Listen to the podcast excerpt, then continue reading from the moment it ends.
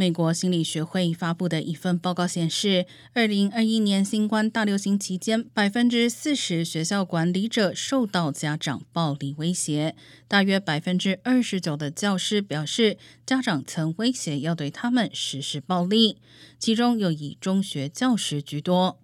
威胁主要来自于不希望小孩戴口罩上学，认为相关政策将大流行政治化，或指责学校造成孩童学习损失的家长。